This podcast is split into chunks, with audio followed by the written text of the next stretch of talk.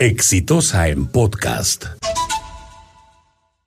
Creo como muchos, no solo periodistas, sino ciudadanos comunes y corrientes, por horas las imágenes impresionantes que vienen de Chile. Y la pregunta que me hacía, y estoy seguro, como muchos de nuestros compatriotas, es por qué lo que ha ocurrido allá no ha ocurrido en el Perú.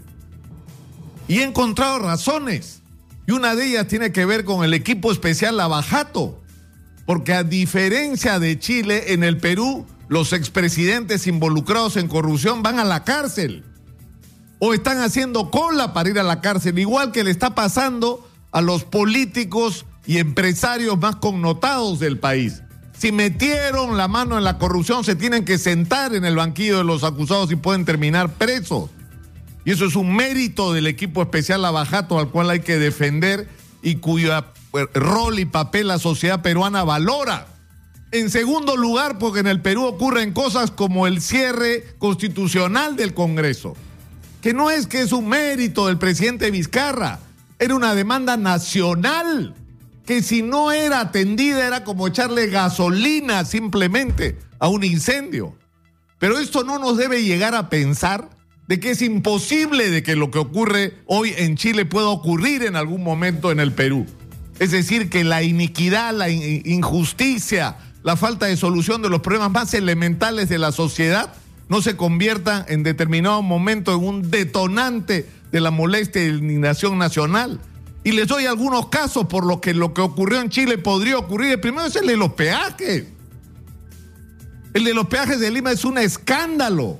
Se pagó campañas electorales, se pagó comisiones ilegales para quitarle a la ciudad de Lima su principal fuente de ingresos se ha creado casetas de peajes y se han establecido tarifas en contra del interés ciudadano y no pasa nada. Y encima el señor alcalde de Lima, cuyo partido debería pedirle explicaciones, contrata como abogado para defender los intereses del Perú frente a estos contratos hechos por OAS y Odebrecht, a un abogado para quien la fiscalía ha pedido 36 meses de prisión preventiva porque está involucrado en el escándalo de los arbitrajes, es decir, ¿Quién entiende? Al doctor Jorge Muñoz. La segunda razón por la que podría eh, eh, ocurrir una explosión en el Perú es lo de las tarifas eléctricas. En este mundo neoliberal de libre competencia parece una broma que Electro Perú, que es la empresa de los jubilados, esté subsidiando empresas privadas como Calpa y Odebrecht en las hidroeléctricas de, Cerro El Águila y Chaquia. Bueno, Chaquia ahora se la vendió Odebrecht a los chinos.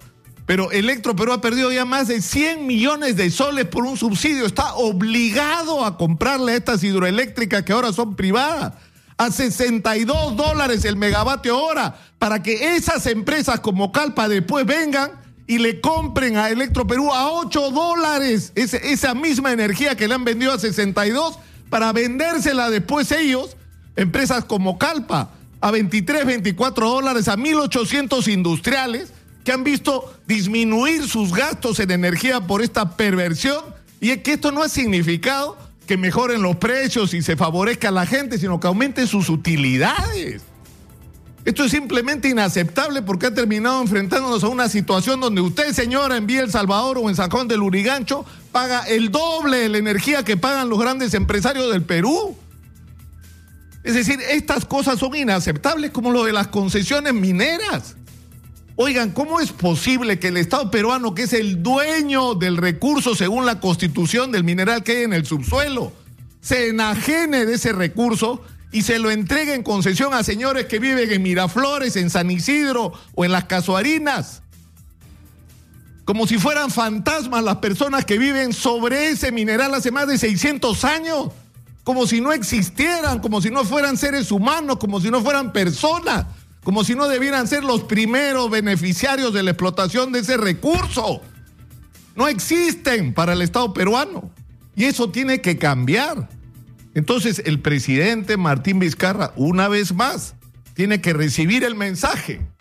No basta con un discurso anticorrupción, no basta con confrontar a esa clase política representada en el Congreso disuelto. Hay que resolver los problemas de los peruanos y hay que hacerlo Ahora es la demanda nacional, presidente Vizcarra.